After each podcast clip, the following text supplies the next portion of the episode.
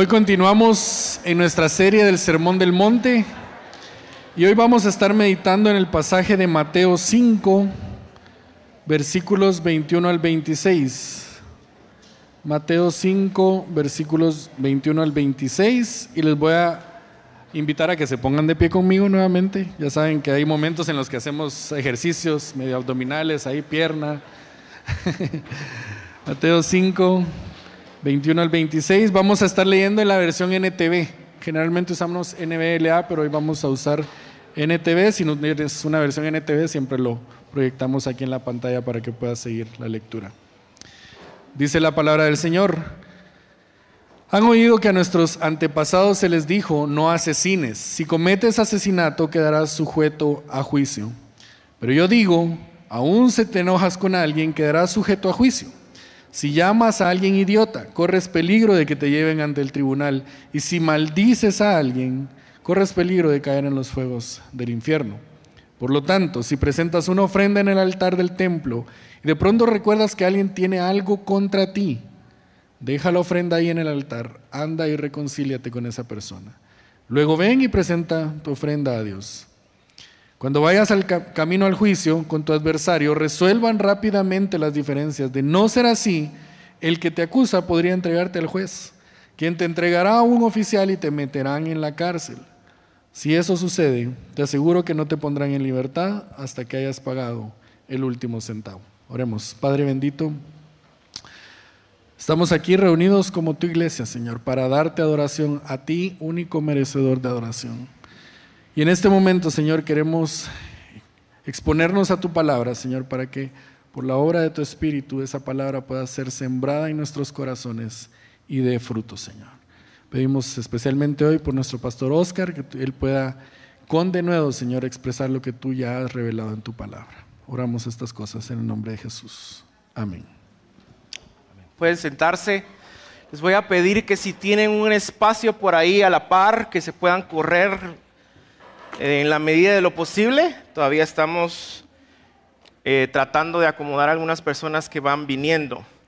Qué bueno estar con ustedes en esta mañana. Em, esta semana estuve compartiendo, estuvimos compartiendo, siempre lo hacemos con eh, pastores del área Chi, allá en Baja Verapaz. Estuvimos toda la semana. Les mandan muchos saludos, están orando por ustedes. No saben lo increíble que es poder ver a más de 50 pastores orando por Iglesia Reforma Así que me encargaron que les diera un saludo eh, caluroso. Están orando por, por, ustedes. Así que oremos por ellos. El Señor está haciendo una obra increíble allá en Baja Verapaz. Continuamos entonces con nuestra serie sobre el Sermón del Monte que hemos titulado Una comunidad de contrastes, en donde Jesús está enseñándonos cuáles son los principios que rigen su reino. ¿Cómo, ¿Cómo es que quienes pertenecemos al reino de Dios deberíamos de ver la vida y de vivir la vida? la semana pasada iniciamos la parte medular ya del Sermón del Monte con una aclaración muy importante y es que Jesús nos enseña cuál es su relación con la ley del Antiguo Testamento. Vimos que Él no vino a desecharla o a anularla, que Él vino a hacer el cumplimiento de esa ley. Así que el día de hoy entramos a estas seis ilustraciones que Él nos va a dar, seis ilustraciones prácticas para poder explicar e llevar a la práctica todo lo que Él ya dijo en las bienaventuranzas. Pero en medio de nuevo tenemos esta parte importante, el argumento central de todo el sermón, que es Jesús enseñándonos cuál es su relación con la ley. Porque si no entendemos eso, no vamos a entender estos seis ejemplos prácticos que Él nos va a dar. Y la razón es que estos ejemplos se han denominado antítesis por, la, por el juego de palabras que Jesús hace al momento de enseñarlos. Él dice, ustedes han oído, pero yo les digo. Así que de nuevo tenemos una relación de Jesús con la ley y sus enseñanzas. Y la verdad es que a lo largo de los últimos 500 años ha, habido un debate respecto a cuál es esa relación de Jesús con la ley. Eh, ¿Cómo es que la enseñanza de Jesús se relaciona con la ley? Por un lado del debate están la mayoría de los reformadores que afirmaban que eh, existe una perfecta continuidad entre el Antiguo Testamento y el Nuevo Testamento, entre el Antiguo Pacto y el Nuevo Pacto, entre la ley y las enseñanzas de Jesús. Así que cuando nosotros leemos eh, en los ejemplos que Él va a dar, ustedes han oído, pero yo les digo, según esta postura, ellos decían que lo que Jesús está haciendo es realmente corregir la mala interpretación de los escribas y fariseos. Por otro lado del debate estaban los anabaptistas, que nada tienen que ver con los bautistas, pero ellos afirmaban que no existía una perfecta continuidad, sino todo lo contrario, había una discontinuidad entre el Antiguo Testamento y el Nuevo Testamento. Y que Jesús al decir, ustedes han oído, pero yo les digo, realmente lo que está haciendo es enseñar algo total y radicalmente nuevo. Pero en los últimos años, se ha desarrollado una tercera postura, que es casi como que alguien dijo, bueno, no nos peleemos y tomemos las dos, y así todos están felices. Y esta postura afirma que la enseñanza de Jesús es radicalmente nueva porque amplifica su propósito y al mismo tiempo está en perfecta continuidad con la ley. Y esta creo que es una postura más honesta, una postura que nos puede dar más luz respecto al texto que estamos leyendo y de alguna manera creo que es la postura en donde nosotros nos encontramos. Así que al decir nueva, nosotros nos referimos a que realmente nunca antes alguien se había levantado a enseñar de esta manera. Nadie había eh, dicho yo vengo a decirles esto. De cierto os digo, en el Antiguo Testamento los profetas decían así dice el Señor. Pero Jesús, Dios en carne, ahora está diciendo, yo les digo, eso es algo nuevo, nunca había pasado. Y por eso es que muchas personas alrededor de Jesús se preguntaban, bueno, ¿quién se cree este? ¿Quién es este que predica con tanta autoridad y de esta manera? Y no solo es nueva, sino que también, como mencioné, amplifica su propósito. El propósito de la ley en el Antiguo Testamento era darle sentido a la vida de Israel. Ahora en el Nuevo Testamento es para todo el mundo, para gentiles también. El propósito de la ley en el Antiguo Testamento giraba en torno a la vida de Israel en la tierra prometida. En el Nuevo Testamento gira alrededor de ahora también los gentiles en esta vida y en la vida eterna, cielos nuevos y tierra nueva.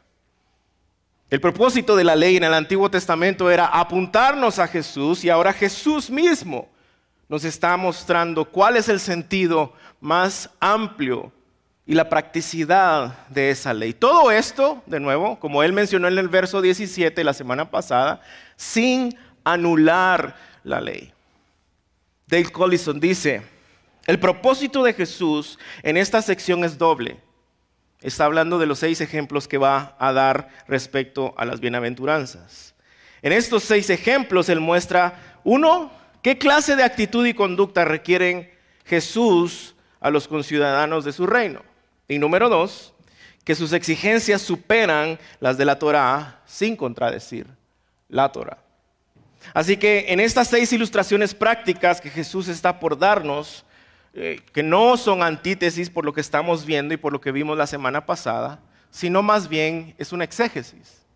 Un exégesis, un estudio acerca de lo que dice la ley en el Antiguo Testamento y un exégesis, un estudio acerca de lo que acaba de decir en las bienaventuranzas.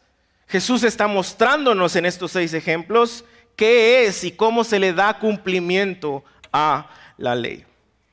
Dicho esto, entonces, hoy examinaremos la primera de esos, o el primer de esos ejemplos prácticos relacionado con el asesinato.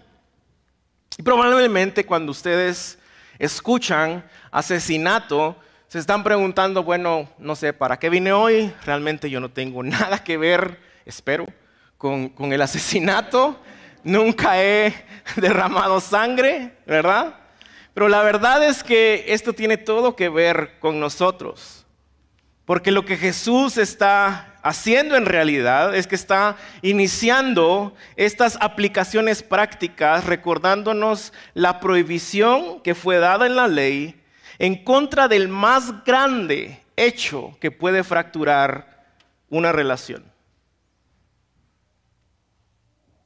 Jesús está recordándonos de nuevo la prohibición en la ley en contra de la más grande fractura que puede existir en las relaciones humanas, el asesinato. Y luego de hacer eco a la ley, Él se mueve a afirmar ahora su radical enseñanza, que para muchos es nueva, la cual llega hasta la raíz, a lo más profundo de nosotros y de nuestras relaciones humanas y de las fracturas que existen en nuestras relaciones con otras personas. Así que el texto que tenemos hoy enfrente de nosotros es uno de los, diríamos, más grandes y profundos textos que podemos leer, estudiar y aplicar cuando se trata de relaciones humanas. El texto habla sobre cómo los creyentes en el reino de Dios, llenos de la justicia de Cristo y debido a la justicia de Cristo, deben relacionarse con sus hermanos, y con el mundo. No solo este práctico ejemplo respecto al asesinato, sino los siguientes cinco los podemos dividir siempre en tres partes. La declaración de la ley, la explicación de la ley y la aplicación de la ley. Así que iniciamos con la declaración de la ley, verso 21. Han oído que a nuestros antepasados se les dijo, no asesinéis si cometes asesinato, quedarás sujeto a juicio. Si algo podemos ver claramente y afirmar en base a este texto es que nuestras relaciones son importantes para Dios. Por ende, deberían ser también importantes para nosotros, los ciudadanos de su reino. Y la razón es porque al final yo creo que todas las relaciones que nosotros tenemos, de alguna manera en su esencia son espirituales.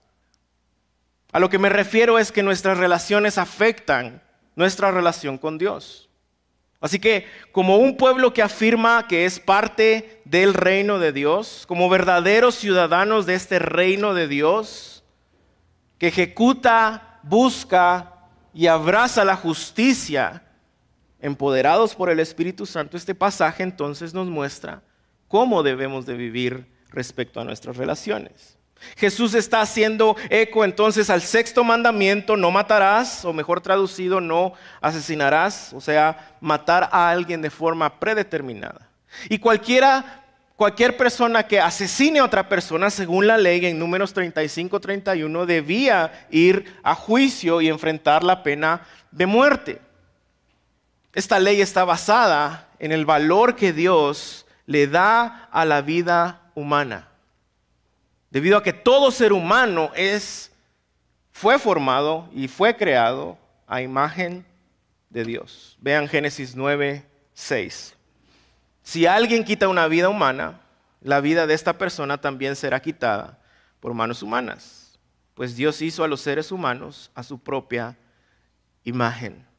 Quien asesine debería ser sujeto a juicio. Esto era la verdad desde la ley. No es que Jesús está tratando de explicarle a los fariseos alguna cosa nueva, no, esto era verdad desde el Antiguo Testamento, siempre ha estado ahí. Pero esta no es una ley, según lo que nos está diciendo Jesús en el texto, que debería verse unilateralmente, o mejor dicho, unidimensionalmente no implica solo el asesinato, no es exclusivamente acerca del asesinato, hay mucho más allá que Jesús quiere que sepamos respecto a esto. Y es por eso que ahora pasa a explicar la ley, pasa a hacer su exégesis del mandamiento número 6 en el Antiguo Testamento y de las bienaventuranzas que él acaba de predicar. Verso 22, pero yo les digo, aun si te enojas con alguien, quedará sujeto a juicio. Si llamas a alguien idiota, corres peligro de que te lleven ante un tribunal. Y si maldices a alguien, corres peligro de caer en los fuegos del infierno. Al leer estos versos, vemos que Jesús está yendo más allá de una acción de matar a alguien, más allá de la acción de no asesinar. Esto es una declaración fuerte y sumamente clara.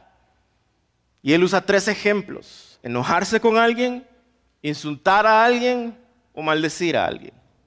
Jesús está diciendo que quienes se encuentran culpables de practicar lo que llamaríamos un enojo contencioso están en peligro de ir al infierno. Y esto es increíblemente fuerte y choqueante. Ir al infierno por enojarnos.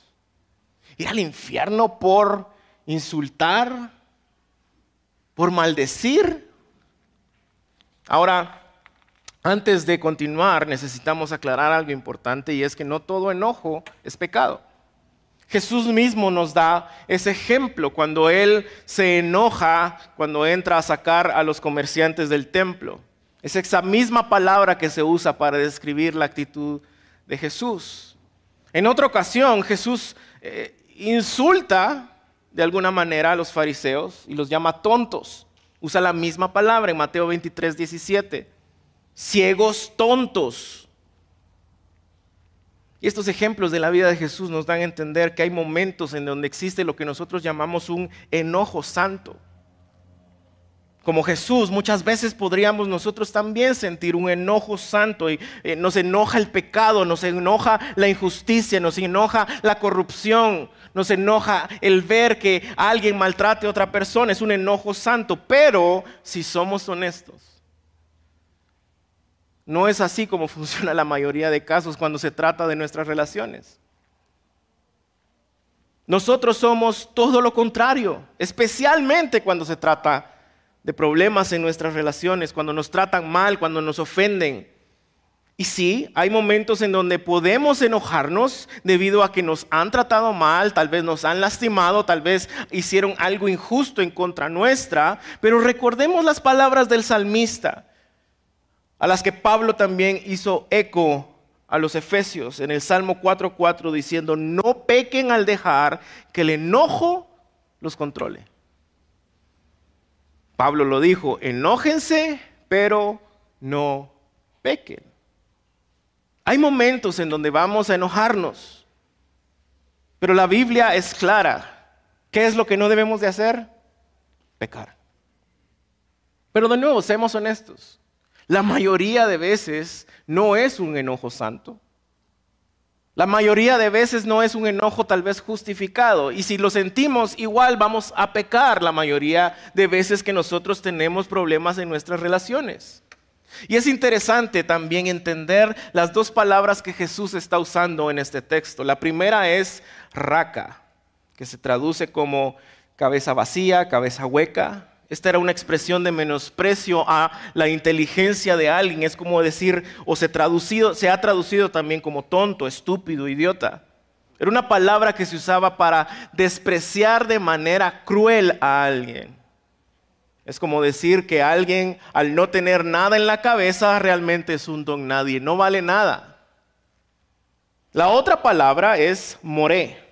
Y esta palabra también se ha traducido como tonto, idiota o imbécil, pero esta palabra no se refiere tanto a la inteligencia de una persona.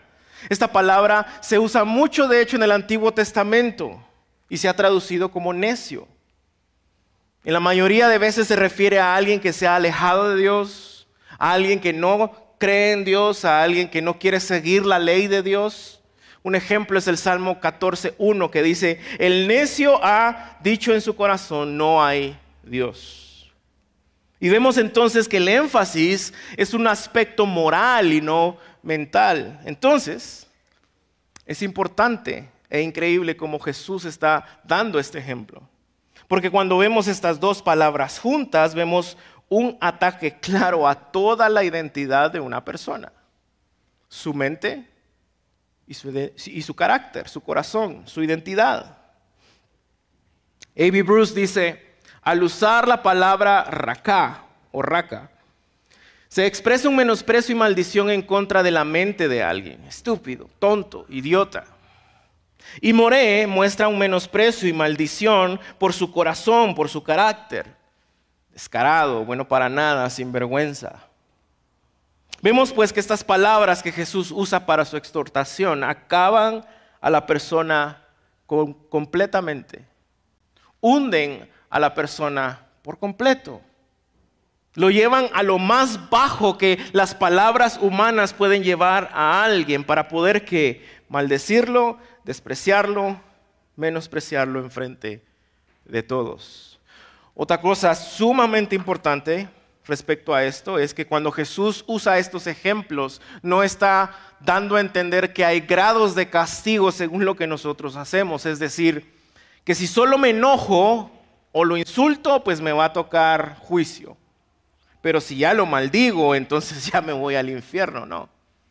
Ese no es el punto de Jesús. El punto que está haciendo Jesús es que sea cual sea nuestra reacción constante y no cristiana en contra de otro ser humano creado a imagen y semejanza de Dios, puede llevarnos al infierno. Lo que Jesús está diciendo, iglesia, amigos, es que no pensemos que porque no hemos derramado sangre no somos culpables. Esto es sumamente fuerte no pensemos que porque no hemos derramado sangre al asesinar a alguien, no somos culpables. Podemos creer que somos personas que moralmente estamos tan lejos de algo como el asesinato, pero la verdad es que Jesús nos está abriendo los ojos a la realidad de su reino, a la verdad de su reino. Enojarse, insultar, maldecir, desearle mal a alguien, humillar a alguien, ¿Cuántos de acá alguna vez se han enojado con alguien? Levante la mano. Déjenla, arriba, que todos lo vean. ¿Cuántos han insultado a alguien? Levanten la mano. ¿Cuántos han maldecido a alguien? Levanten la mano. Ay, tan santos que son ya todos bajando la mano. Todos somos culpables. Eso es lo que Jesús está diciendo. No crean que porque no han derramado sangre ustedes no son culpables respecto a la enseñanza que yo estoy dando del sexto mandamiento y las bienaventuranzas. Jesús nos está diciendo hoy, por favor no creas que tu corazón está lejos del asesinato, tu corazón realmente está más cerca de lo que tú y yo creemos. ¿Por qué? Porque ya no es la ley del Antiguo Testamento, sino que ahora es la ley del Antiguo Testamento amplificada a su sentido real mayor en las palabras de Jesús. Nadie puede negar en base a lo que Jesús está diciendo que somos libres de culpa. Nadie puede decir que entonces nosotros no hemos asesinado a alguien.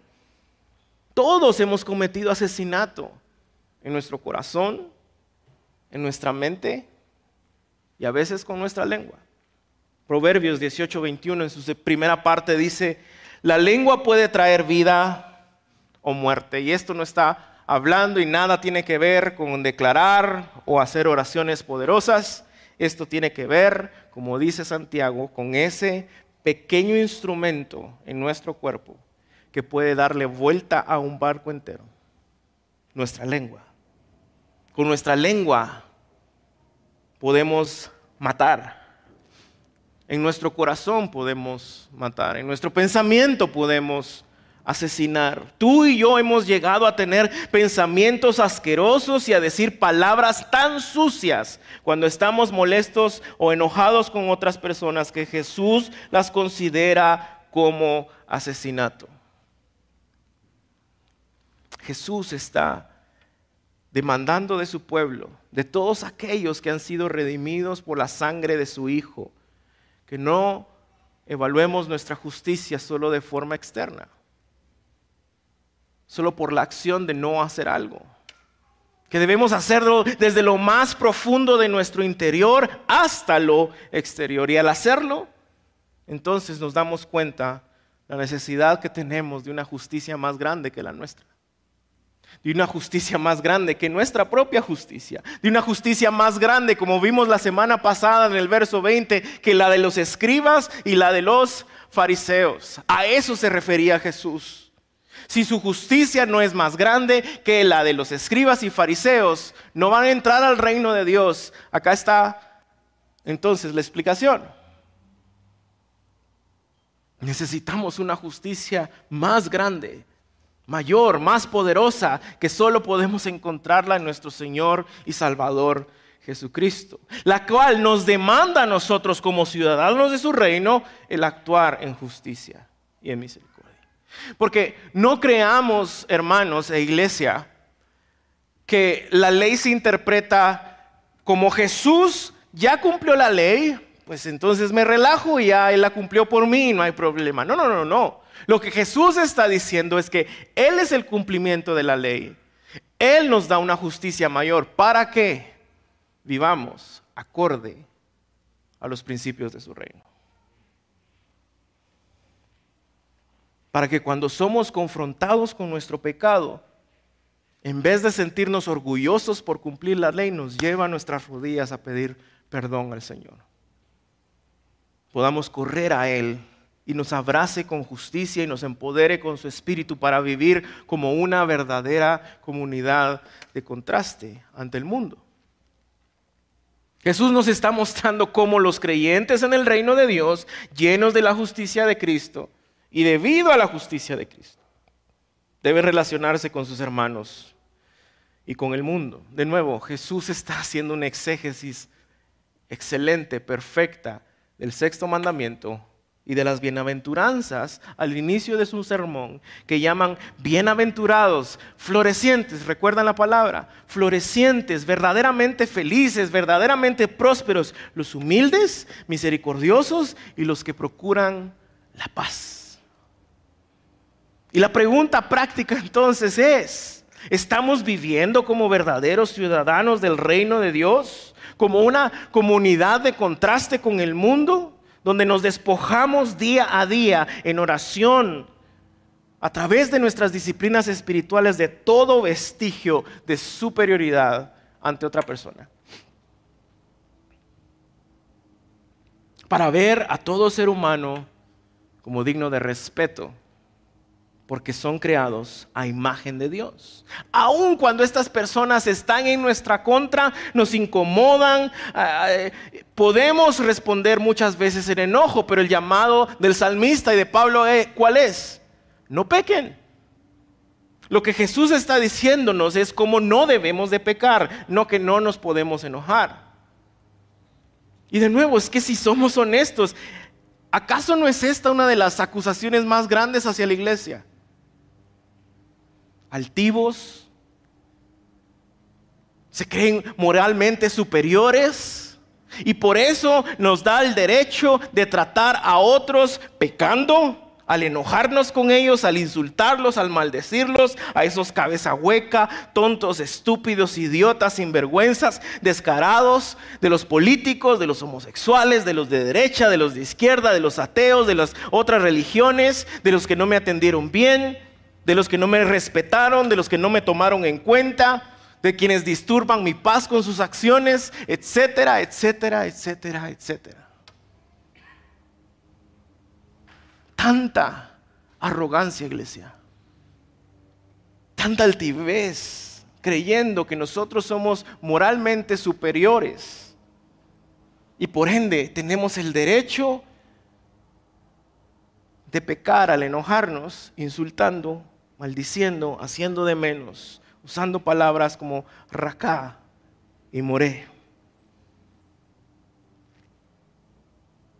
Palabras que se han vuelto tan comunes en nuestra cultura. Cosas que se ven tan normales para nosotros como el respirar. Nos hemos creído la mentira de que somos moralmente superiores y entonces hemos denigrado, maldecido la imagen de Dios en el nombre de Dios. ¿Acaso no es terrible? Es el mundo el que ve todo esto como algo normal. ¿No debería ser la comunidad del reino de Dios? ¿Una comunidad de contraste? Es el mundo quien no conoce al Rey Jesús. Y al enojarse entonces van a pecar. Insultándonos, degradándonos, humillándonos. Sea con palabras o en sus pensamientos. Están cometiendo día a día asesinato en su corazón. Este no es un mandamiento sencillo. Esto no es algo que nosotros digamos, wow, estoy listo para salir hoy de estas cuatro paredes de la bodega a practicar la palabra de Dios. No, cuesta. ¿Cuántos hemos nosotros, cuántas veces nosotros hemos pecado al enojarnos, insultando a alguien, menospreciando a alguien, creyéndonos mejor que alguien? La semana pasada asesiné a no sé cuántos árbitros de la CONCACAF.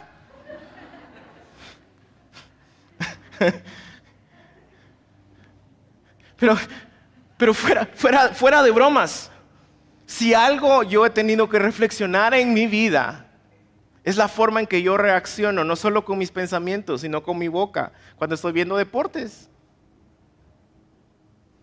Cuando alguien se me atraviesa con el carro, cuando la moto pasa quebrando mi retrovisor, o algo tal vez peor, cuando alguien amenaza a mi familia, cuando alguien quiere hacerle daño a mi familia. Y probablemente muchas veces no he hecho, no he llegado a la acción, pero de nuevo, ¿qué me está diciendo Jesús? No, es que eso no es el final. Todo empieza en tu corazón. ¿Qué pasaría si nosotros no tuviéramos filtro con lo que sentimos y pensamos? Que fuéramos como niños chiquitos, que no tienen filtro. Una vez llegó familia a la casa, yo me desperté tarde y bajé y agarré a mi hijo y lo levanté para cargarlo. Y enfrente de todo el mundo, ay papá, cómo te apesta la boca. Sin filtro. Pero ¿qué pasaría si nosotros no tuviéramos ese filtro? Respecto a lo que nos enoja, a lo que pensamos de otros, a lo que sentimos respecto a otras personas que piensan diferente, que son diferentes, a los que Dios, porque son creados a su imagen, nos ha mandado a respetar, a dar dignidad. Tenemos una cultura que degrada a la gente, no la levanta. Es algo que también yo he tenido que meditar y pedir perdón al Señor constantemente desde mi vida en el colegio. La cultura tan normal de poner apodos a la gente, de burlarse de la gente. Y todo el mundo se ríe.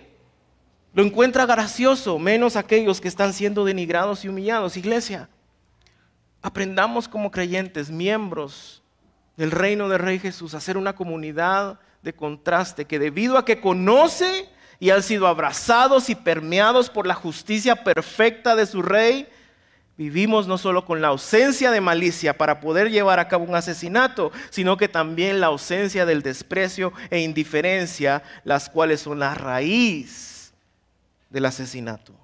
Podemos enojarnos, pero no pequemos. Recordemos, iglesia, que este es el sermón del monte, el primer sermón predicado por Jesús. El más grande e importante sermón en toda la historia. El mejor sermón que tú puedes escuchar, estudiar y aplicar. Esto para Jesús es importante. Es una enseñanza radical para que nosotros de nuevo aprendamos cómo nosotros como creyentes en el reino de Dios, llenos de la justicia de Cristo y debido a la justicia de Cristo, debemos relacionarnos con nuestros hermanos y con el mundo. Eso es lo que significa vivir en el reino de Dios. Una comunidad de contrastes. Eso es lo que demanda el Rey Jesús de nosotros, quienes somos parte de su reino. Y para que nos quede claro, luego en la tercera parte, Jesús nos da la aplicación de lo que acaba de decir. Versos 23 al 26, la aplicación de la ley. Por tanto, si presentas una ofrenda en el altar del templo y de pronto recuerdas que alguien tiene algo contra ti, deja la ofrenda ahí en el altar.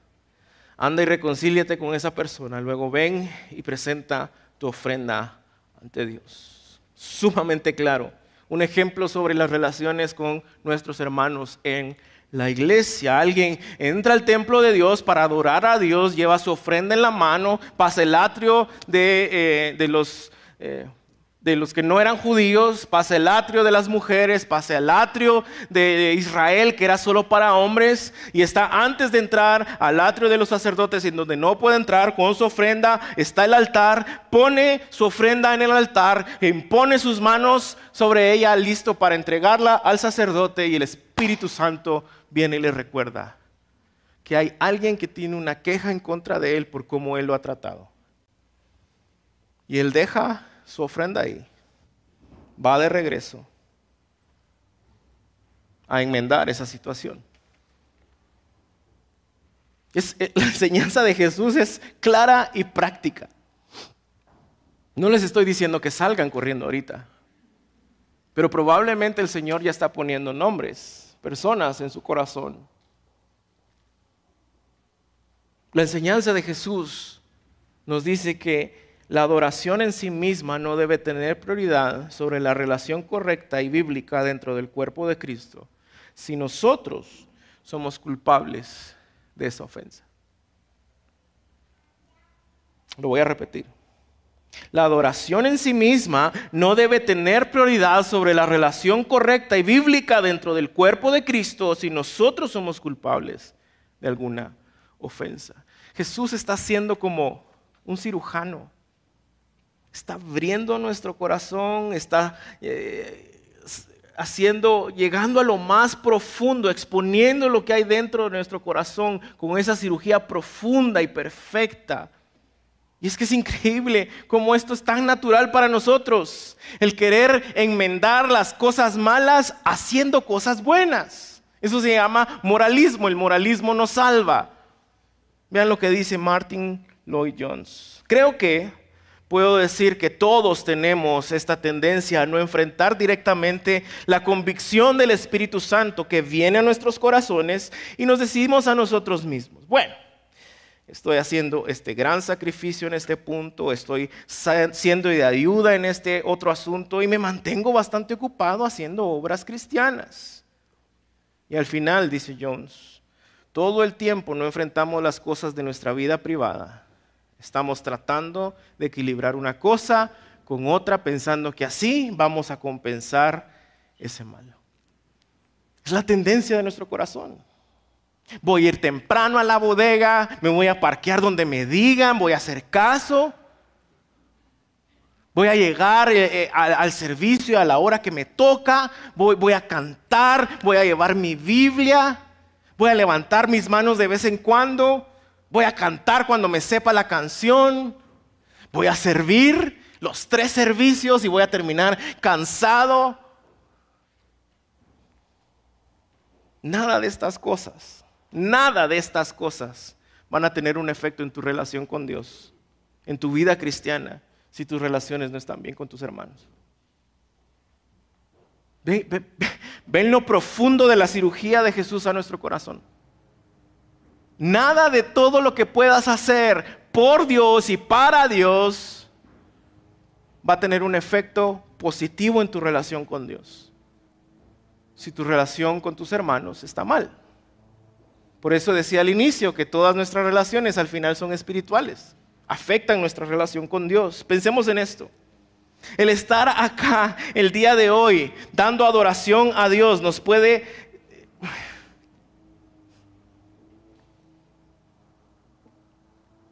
Nos puede privar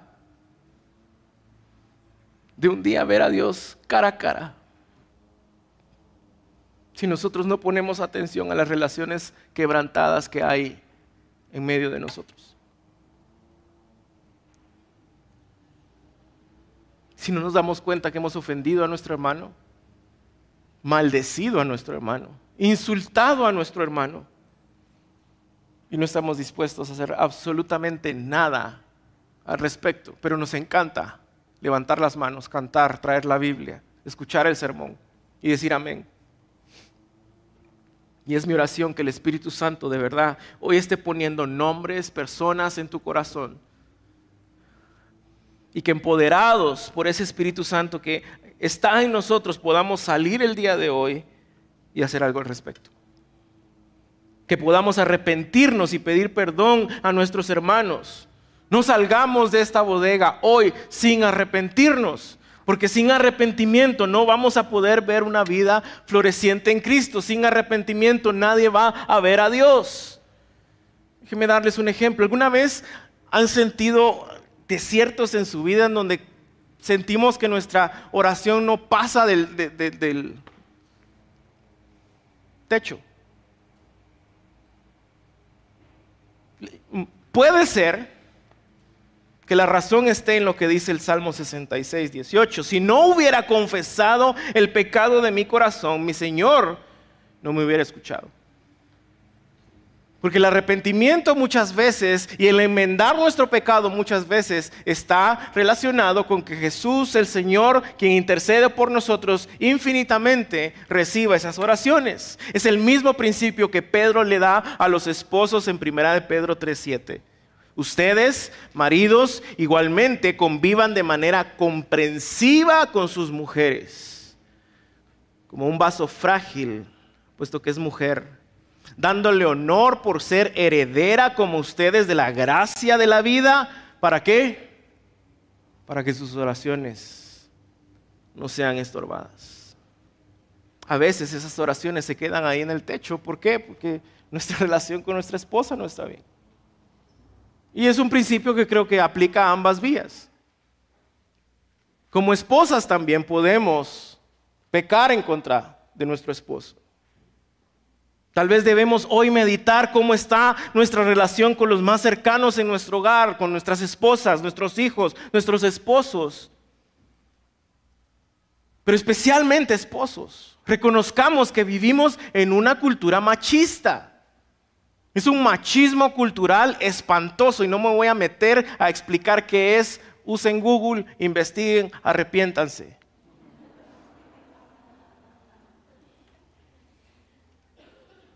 denigrar, maltratar, no solo físicamente, verbalmente.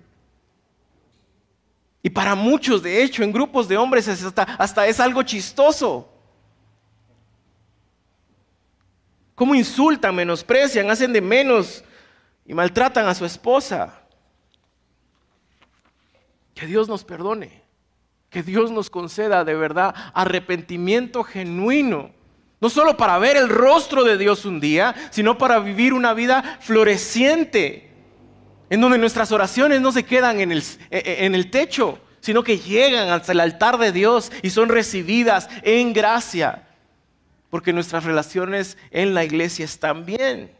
Este es un llamado urgente a no dejar que el sol se ponga sobre nuestro enojo. Es urgente y Jesús está enfatizando esta urgencia dando el último ejemplo, un hombre que va de camino a la corte. Verso 25, cuando vayas camino al juicio con tu adversario, aquí está dando un ejemplo acerca del mundo, creo yo, por la palabra adversario. Ya nos habló de las relaciones en la iglesia, ahora dice esto es urgente y pone un ejemplo de nuestras relaciones con el mundo. Resuelvan rápidamente las diferencias. De no ser así, el que te acusa podría entregarte al juez, quien, entregará, quien te entregará a un oficial y te meterán en la cárcel. Verso 26. Si eso sucede, te aseguro que no podrán, que no te podrán poner en libertad hasta que hayas pagado el último centavo. Un adversario tiene una queja contra nosotros debido a que nosotros hemos pecado en contra de él en la forma que le hemos tratado. Jesús nos está diciendo, hey, no esperen que esto se vuelva un juicio engorroso y hace una comparación con un juicio en la corte en donde tenés que ir al juicio, te van a llevar a la oficina, luego ante el juez, al final te van a meter a la cárcel y saben qué, si no resolvemos nuestros problemas, nadie gana al final. Hasta el último centavo. Va a continuar esto dando y dando y dando en nuestro corazón, en nuestra mente. Nadie va a ganar, ni tú ni esta persona. Estos dos ejemplos al final son diferentes. Uno concierne a nuestros hermanos en Cristo y otro a nuestros adversarios, al mundo. Pero la situación es la misma. Hay una queja en nuestra contra por cómo nosotros hemos tratado a otras personas, por cómo nosotros hemos pecado en contra de otros, al menospreciarlos, al insultarlos, al maldecirlos, al hacerlos de menos, al denigrarlos, siendo ellos hechos a imagen del mismo Dios que nosotros adoramos. Y el consejo de Jesús es, si sabemos que somos culpables de esta ofensa, actúen con urgencia, dejen su ofrenda, no reconcílense antes de llegar a la corte, los dos ejemplos que está dando.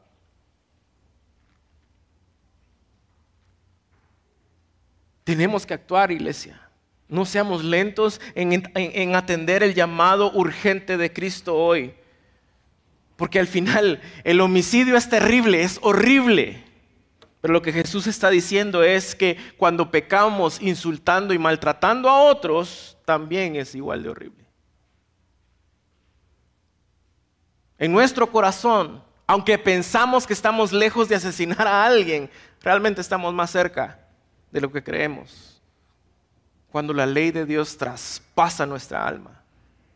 Pero la buena noticia es que junto con esa ley viene Jesucristo, Rey de Gloria, Rey de Gracia, que no solo nos enseña, nos envía, sino también nos empodera. Este es un pasaje duro, difícil, profundo. Si de verdad vamos a ser una comunidad de contrastes, si de verdad nosotros somos ciudadanos del reino de Dios como afirmamos serlo, y estamos envueltos y empoderados por su justicia, no solo vamos a alejarnos de cualquier intento de asesinar a alguien literalmente, sino también nos vamos a alejar de lo que fractura día a día nuestras relaciones. El maltrato, el insulto, el menosprecio, el pecar, no solo con nuestra mente, porque ya lo pensamos, nuestro corazón cuando lo maquinamos y nuestra lengua cuando lo decimos. No importa quién sea, si piensa diferente, si no me gusta lo que hace, lo que cree, lo que piensa, son imagen de Dios y merecen nuestro respeto. Pongámonos de pie, iglesia.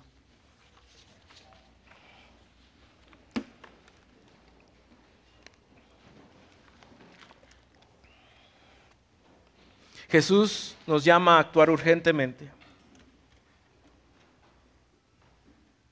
Así que te pido que ahí inclines tu cabeza donde estás y medites si hay alguien que el Señor está poniendo en tu corazón. A quien hoy, después de adorar a Dios y después de traer tu ofrenda, sacrificio a Dios, tu corazón a Dios, debes de ir a pedir perdón. Y también para que hoy roguemos que Él nos haga más sensible a este tipo de pecados. Que nos empodere para no permitir que el sol se ponga sobre nuestro enojo y que nos haga conscientes cuando estamos enfrente de una relación fracturada debido a lo que hemos dicho. Recordando que de nuevo, tal vez muchas veces no nos van a aceptar el perdón, Tal vez algunas otras veces la persona ya no está con nosotros, tal vez está fuera de nuestro alcance, tal vez no es prudente ir y hacerlo. Busca consejo, acércate a nosotros, pero no olvidemos las palabras del apóstol Pablo en Romanos 12. Hagan todo lo posible eh, por vivir en paz con, todos. E, e, en otras palabras, hagan lo que esté a su alcance, pero hagan algo que no se quede la pelota del lado de nosotros porque no actuamos con urgencia. Vamos hoy y hagamos todo lo posible para buscar estar en paz con nuestros hermanos, con el mundo, para poder florecer y encontrar lo que verdaderamente significa ser felices y prósperos. Por buscar la paz. Y cuentemos hoy, respondamos hoy a Cristo, humillados junto a los ángeles ante aquel que fue asesinado por nuestros pecados, literalmente, para que hoy podamos vivir sin pecado y sin asesinar a otras personas con nuestro enojo. Respondamos a Dios, iglesia, en alabanza.